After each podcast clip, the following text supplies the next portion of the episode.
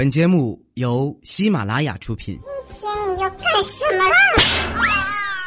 糗事播报。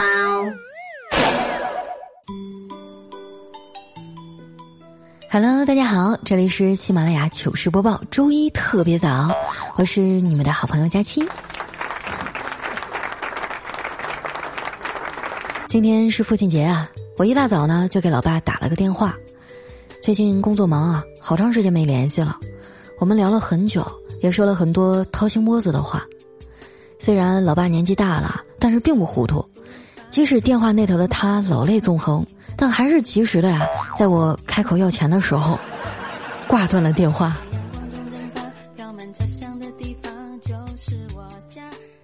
每年一到父亲节啊，就很头疼，不知道送什么。想起老爸最爱看电视剧啊。于是呢，我就送了他一个视频网站的会员，省着老头啊成天给我念叨广告太长了。不知道是不是所有的老爸都爱看抗战片儿，什么士兵突击啊、亮剑啊、武工队传奇啊、长沙保卫战什么的，只要打开电视啊，就是看打鬼子，每年死过的鬼子啊，都能绕地球好几圈儿。就说那《亮剑》嘛，都重播一百八十遍了，我爸还是爱看，每天啊呲牙咧嘴的抱着电视不撒手，谁要换台啊就跟谁急。听我妈说呀，老爸年轻的时候啊也是个热血小青年儿，成天老打架，谁也不服。有一回啊，他拿着个铁棍子啊和四个人打起来了，把其中一个呀干趴了以后，那个人呢跟我爸说。大哥，咱有话好好说，你先把棍子放下。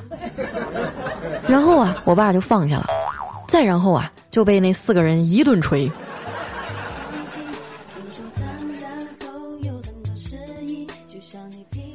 现在他老了，精神头大不如前，有时候躺在沙发上啊，看着看着就睡着了。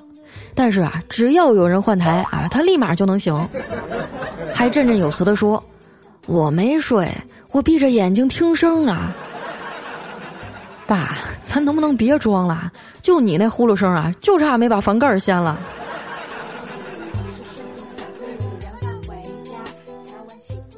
小时候啊，老爸不让我看电视，说是怕我得近视。别的小朋友都在家看《还珠格格》的时候啊，只有我气鼓鼓的背对着他们啊，坐在镜子前也不说话。爸妈还以为我在生闷气呢，也没人管我。直到后来啊，我真成近视眼了，他才知道啊，原来啊，我一直在镜子里跟着他们看电视，一集都没落下。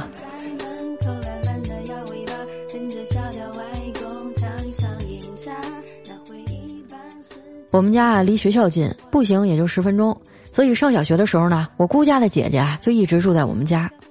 我俩年纪相仿啊，又正是贪玩的时候。有一回呢，在家里打闹啊。不小心把我爸收藏的花瓶给打碎了，老爸特别生气啊，把我俩叫到一块儿，问是谁干的。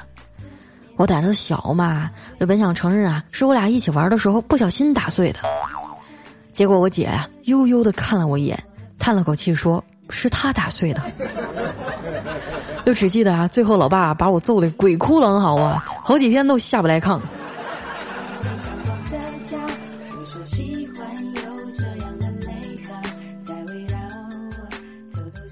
我姐上初中以后啊，我才上小学四年级。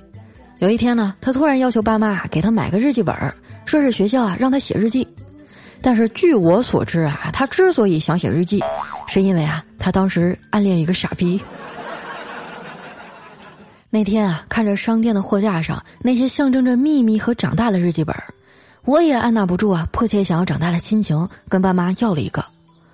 买完以后啊，姐姐每天一篇日记，写完啊就锁进她那个专属的抽屉里。我就没有那种待遇了，我就只能放在自己装玩具的破纸箱里。放进去之前啊，我还特意和爸妈打招呼，说那个纸箱里啊，我放的日记本，你们不准偷看。爸妈听完啊，表情严肃的向我保证啊，绝不偷看。他们的话我是信的。但是作为一个，因为好奇心干尽蠢事儿的孩子啊，我深刻的了解，好奇心是一种多么强劲的动力。那天啊，我刚打完招呼啊，姐姐啊就偷偷把我拉到一边说：“你怎么这么傻？你告诉爸妈日记本放哪儿了？不是明摆着让他们看吗？”我微微一笑，还没有说话。从那以后呢，我每天都写日记，里面没有秘密啊，也没有心情，有的只是我对爸妈深沉的爱。我星期一写，今天早上看见妈妈给我炒饭，我觉得她一天好辛苦，我一定要好好学习，天天向上，不让她白白辛苦。星期二写，今天下大雨，爸爸来接我放学。我坐在单车后面，看着爸爸的脊背，觉得他好高大呀！啊，那个脊背的脊字儿啊，不认识啊，不会写，我还特意用拼音标注了一下。星期三啊，写，今天妈妈做了我最喜欢吃的炒肉，我吃了好多饭。妈妈做的菜为什么这么好吃呢？可能是因为她很爱我们和这个家吧。星期四写。今天我把文具盒弄丢了，怕爸妈骂我，我不知道该怎么办。但我不是故意弄丢的，就是放在那儿它就不见了。好希望明天它能自己回来呀！如此这般啊，过了半个月，爸妈以肉眼可见的速度崩溃了。就以前啊，他们看我的眼神啊，都是小王八蛋啊，我该拿你怎么办啊？半个月以后啊，他们看我的时候啊，眼睛里的爱意啊，恨不得流淌出来。我知道他们看了，但是他们不说，我就假装不知道。在亲子之间啊，通常不会直接表露爱意的中国，我和爸妈就保持着这种珍贵的默契啊，任凭爱意就这样静静的流淌。从那以后啊，我挨揍的次数啊就骤降百分之百。但凡要什么玩具啊，也不用再苦苦哀求了，默默的写到日记本上，过几天啊再随口一提，第二天啊就能如愿以偿。如果下午啊我决定干一件蠢事儿啊，中午就在日记本上把爸妈夸一通，晚上回来啊不仅不会挨骂，还可以享受他们亲切的慰问和关怀。就那半年啊，日记本成了我的愿望本，要什么不要什么，拿起笔一写就能实现。由于啊要爱出花样啊，夸出风格，那半年哈，我拍马屁的功力和文笔啊，都获得了质的飞跃。最后啊，这场戏演不下去了，是因为我爸妈实在是付不起爱的代价了。也怪我太贪婪了，想要的东西越来越多，越来越贵。后期啊，我爸妈每打开一次日记本啊，就要付出几十块啊，甚至几百块的代价。我甚至能想象到后期啊。他们俩在我出门以后，偷偷的拿到我的日记本，又想看我怎么夸他们、爱他们啊，又怕看到我有什么愿望要实现的时候，内心深处的那种挣扎。后来啊，那个日记本写完了，爸妈又给我买了一个，但是我爸硬是特意腾出一个抽屉啊，替我装上锁，让我学着姐姐一样啊，把日记本装进抽屉里。我说不用，他说还是锁起来比较好。我说真不用，他说，求当爸求你了，你还是锁起来吧。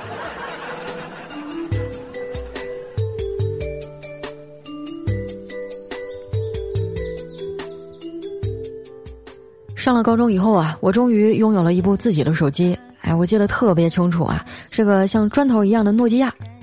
上课呢，我和同学啊偷偷的发短信，结果被班主任发现了。把我叫到办公室里啊，一顿训，还让我找家长。我爸来了以后啊，老师就跟他讲我上课玩手机的事儿，这把我爸气的，二话不说，上去就把手机砸了。当时我们班主任就崩溃了，带着哭腔说：“那是我的手机。”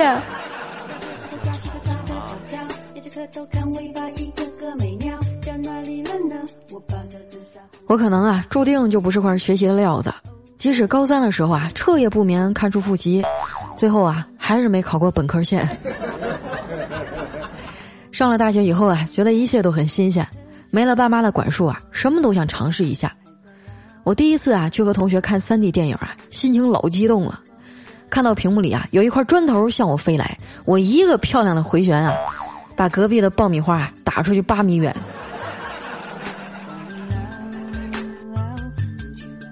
上大学头一个月啊，还没到月底，生活费就花完了，怕老妈说我啊，就给我爸打电话。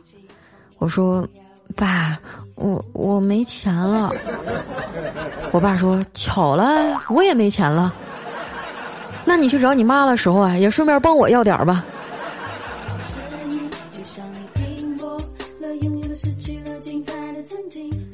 上大二以后啊，我开始做兼职，帮人写写软文啊啊，或者批一些简单的海报。我有一个老式的笔记本啊，特别重，成天背来背去的。赶上端午节放假了，我想回家待几天，就跟我妈说：“妈，你能不能给我买个笔记本啊？”我妈说：“你不是有一个吗？”哎呀，来回拿太重了，要是有两台就可以一台放学校，一台放家里了。这样啊，每次回家就能省不少事儿。我妈说：“拉倒吧，干脆我再买个孩子放家得了。你就在学校安心上学吧，不用来回跑了，更省事儿。”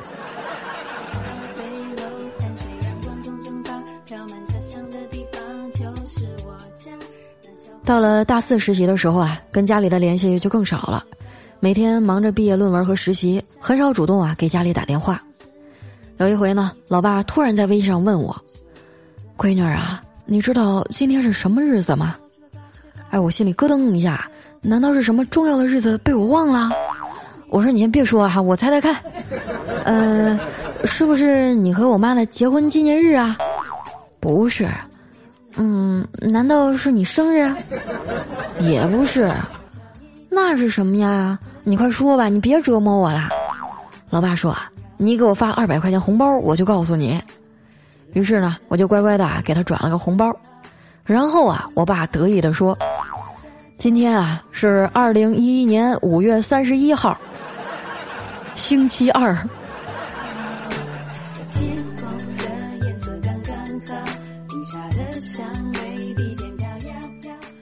时间过得真快啊，眨眼就毕业六七年了，生活呀也发生了翻天覆地的变化。你看啊，二零零八年的牛肉拉面四块钱一碗，我在银行啊存了一万块钱啊，就相当于两千五百碗牛肉面。可是到了二零一八年呢，每碗牛肉面涨到了十块，我存一万块钱呀，连本带利一万三千五左右，牛肉面啊就只剩下一千三百五十碗了。所以啊，我就特别想知道，我在银行存的另外一千一百五十碗，被谁给吃了？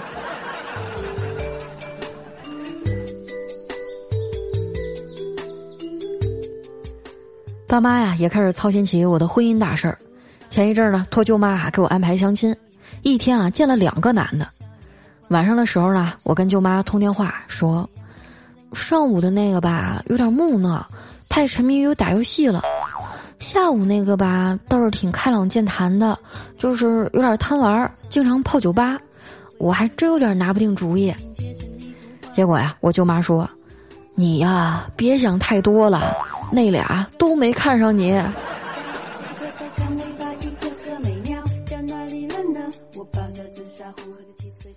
这一阵儿啊，上海有雾霾，我又感冒了，就常常半夜咳得睡不着觉。老爸给我发微信说：“闺女儿啊，你出门的时候啊，戴个口罩吧。”我心里一暖，说：“没事了，爸，我感冒已经好的差不多了。”嗯。我是说啊，你这么大岁数了还不结婚，你还有脸出门？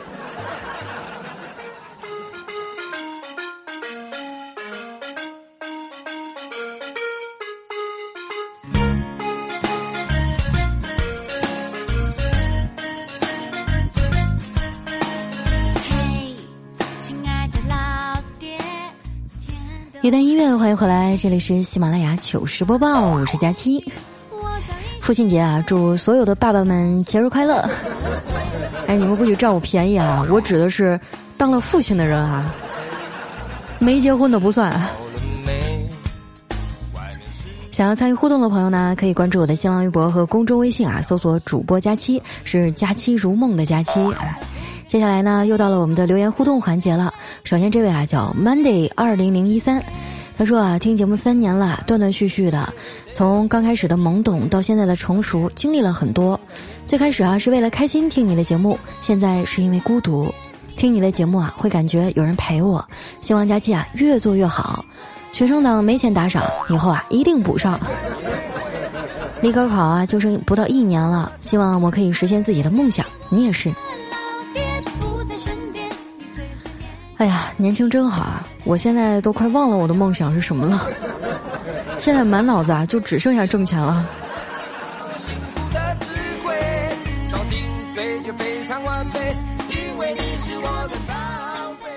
下一位呢叫采蘑菇的小姑娘，她说：“佳期啊，更新这么频繁，哎呀，怎么听也听不够，怎么办呀？你要是能复制粘贴很多佳期就好了，这样是不是就很完美啦？”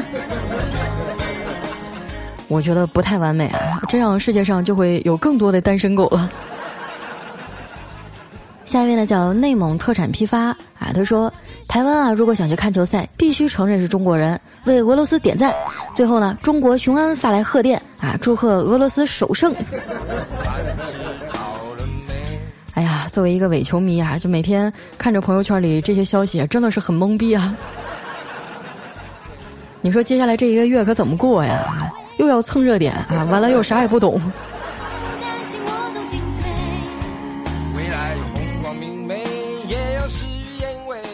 下一位呢叫橘子味的冬，哎，他说那些夸佳期的人啊，真不知道你们怎么想的？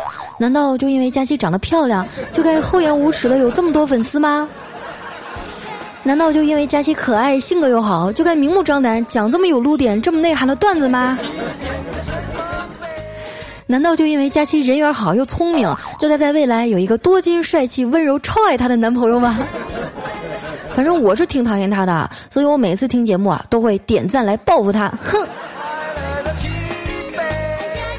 哇！我希望你们以后都以这种形式来报复我。念完你的留言啊，瞬间觉得生活都光明了。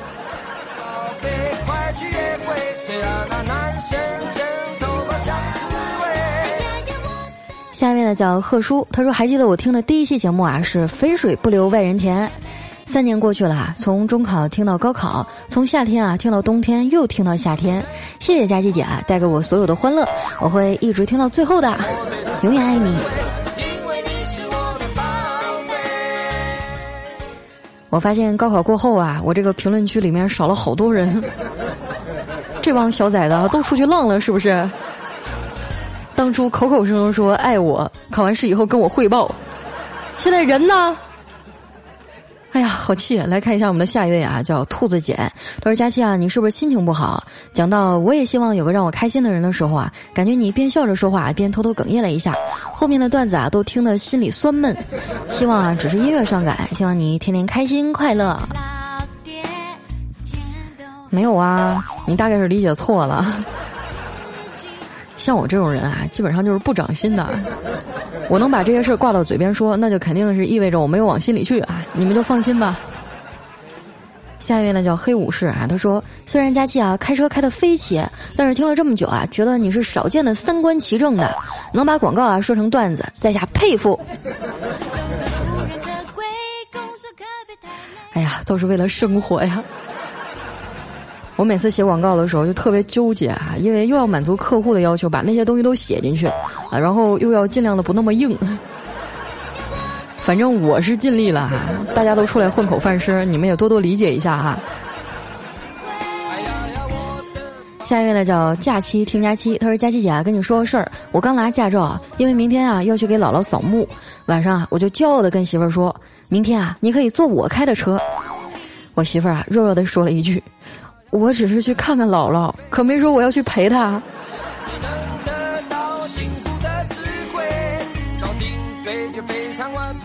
下一位呢叫马老哥，他说：“佳期啊，我也是个伪球迷，我希望啊刘翔获得冠军。”哎，咱俩支持的人不一样啊，我支持姚明。下一位呢叫五言呢，他说：“曾经暗恋过一个人，也多年不曾联系，每年啊都会梦到几次。”多想再见一面呀，哪怕匆匆一眼。我觉得有些美好啊，你就埋藏在内心深处吧。万一你真的碰见他，你会发现岁月不饶人呐，是吧？万一他也跟吃了猪饲料一样，变成一个油光满面的中年人，你说你多难过呀？有些美好啊，就藏在心里吧。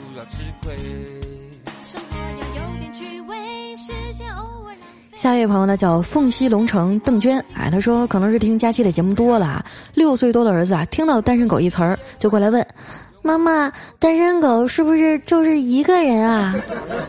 我说是啊，你就是单身狗啊，男生没有女朋友，女生没有男朋友就叫单身狗，你现在没有女朋友，所以你就是单身狗啊。然后宝宝跟我说，我的女朋友就是妈妈。嘿呦。我一听着就觉得好甜啊，好想隔着屏幕捏捏他的小脸蛋儿。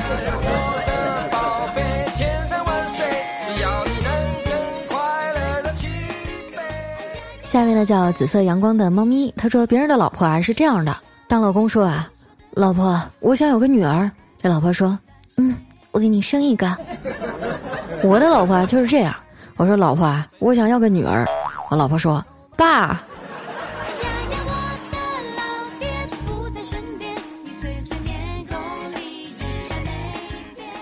下位朋友呢叫女神，她说喜马拉雅感觉这软件就是你开的一样，每次打开啊就翻你牌儿，就翻你就翻你。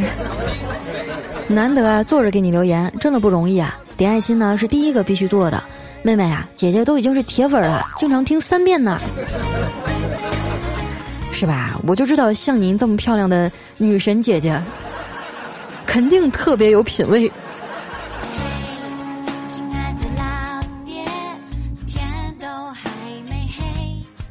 下一位呢叫爱丫丫佳期，她说每次啊和男朋友闹矛盾，就会打开你的节目，能让我慢慢开心。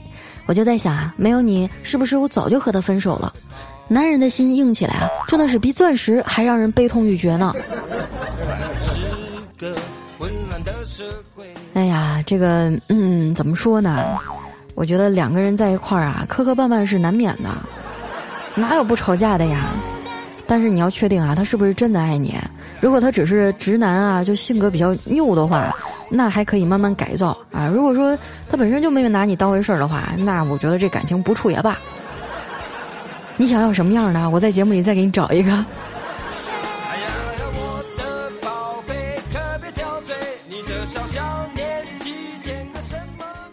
下一位呢叫跑得飞快，哎，他说啊，相亲的时候呢，女人一眼就喜欢上了那男的，问他。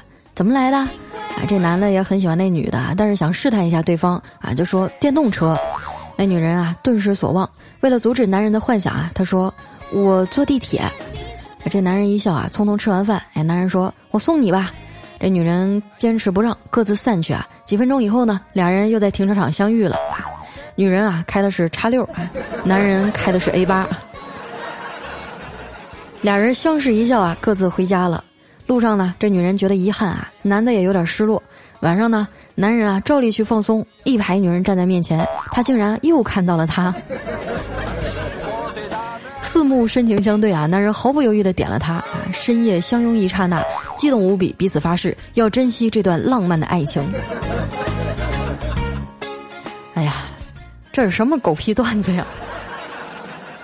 不不，我们要宣传社会正能量啊！以后这种这种事情我们要少提，啊，不提倡。如果再有这种比较色情的、比较那个有内涵内容的段子，我建议你们私聊发给我，好吧？嗯。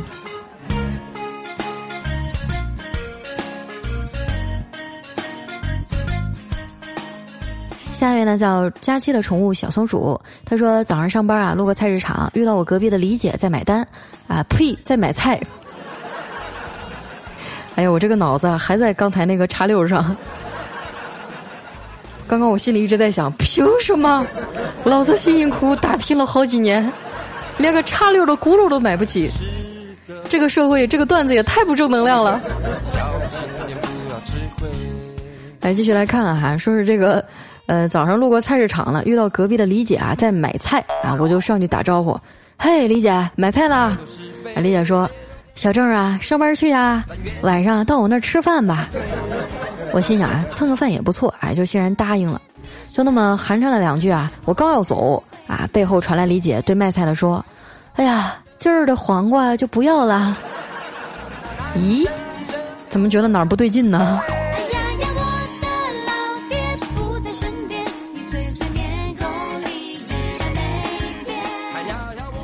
下一位呢叫佳期，你是我的云彩。他说钥匙丢了，按着墙上的电话呢打给一个开锁师傅。不久啊，就来了一个彪形大汉啊，目测身高一米九，手腕呢比我小腿还粗，一双大脚啊估计在四十四码以上。他粗声粗气的告诉我啊站远一点，然后飞起一脚啊把门给踹开了。接着大手一摊啊，管我要二百块钱，我没敢有任何异议啊，立马就把钱付给他了。你这开锁师傅也太粗鲁了啊！像我们这边开锁的，长得眉清目秀的。没事儿，我就让他过来给我开锁。亲爱的宝贝，饭吃饱了没下一位朋友呢叫佳期，我是老王。他说本人是学法律的。有一次呢上刑法课啊，老师说我们今天啊讲下煮饭啊，煮饭呢可以用电饭锅煮啊，也可以用铁锅煮。好了，老师你别闹了，什么是煮饭呢？啊，煮饭啊就是把米放在锅里，然后加点水，然后啊他就自己靠墙乐去了，留下我们在下面凌乱。哎，想起我上大学的时候学的也是法律啊，但是现在基本上，哎，都就饭吃了，啥也想不起来了。我就记得当时我上课的时候，老师讲过一个案例啊，还有点印象。啊，说是这个在路上啊，一个男的要强奸一个女的啊，然后这个女的出于防卫呢，就把这男的推下了粪坑。这个算什么呢？哎，这个算正当防卫啊。但是呢，这男的要挣扎往上爬。哎，这女的怕他爬上来又伤害自己啊，于是嘣一脚又给他踹下去了。然后这男的啊就被粪呛死了。那么请问，这个属不属于正当防卫呢？哎，我就记得当时这个案例，我记得特别清楚啊。你们知道这个答案是什么吗？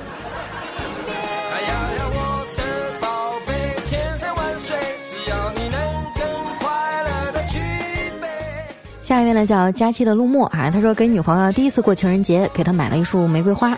他问我多少钱啊？我说几十块不多。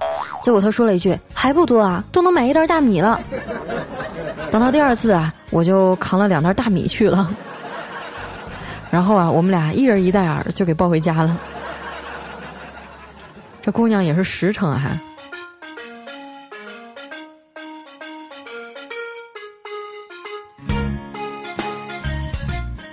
下一位呢，叫我和佳期回娘家。他说有俩人啊谈恋爱，约好了山上去练骑马。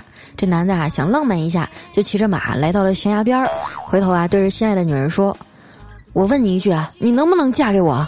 如果你不嫁给我，我就从这山崖上跳下去。”哎，这女人被感动了，对着男人大喊了一声：“嫁！”这马嗷的一声啊，就从山崖上冲下去了，享年二十八岁。小心点，不要吃亏。看一下我们的最后一位啊，叫尘封的灵魂。她说闺蜜啊，单身多年，给她安排的相亲啊，男方都婉拒了。她哭着问我，我长得也不算丑，为什么就嫁不出去呢？我拍拍她说，姑娘，你年纪也不小了，可长点胸吧。好了，今天留言就先到这儿啦，还有很多呢，来不及和大家分享，但是没有关系啊，往后的日子还长着呢，我会慢慢慢慢的讲给你们听。如果说你有什么好玩的段子啊，还有想对我说的话，也可以留在我们节目的留言区。那同时啊，想要跟我互动的朋友，可以添加我的新浪微博和公众微信，搜索主播佳期啊，是佳期如梦的佳期。那咱们今天的节目就先到这儿啦，我们下期再见。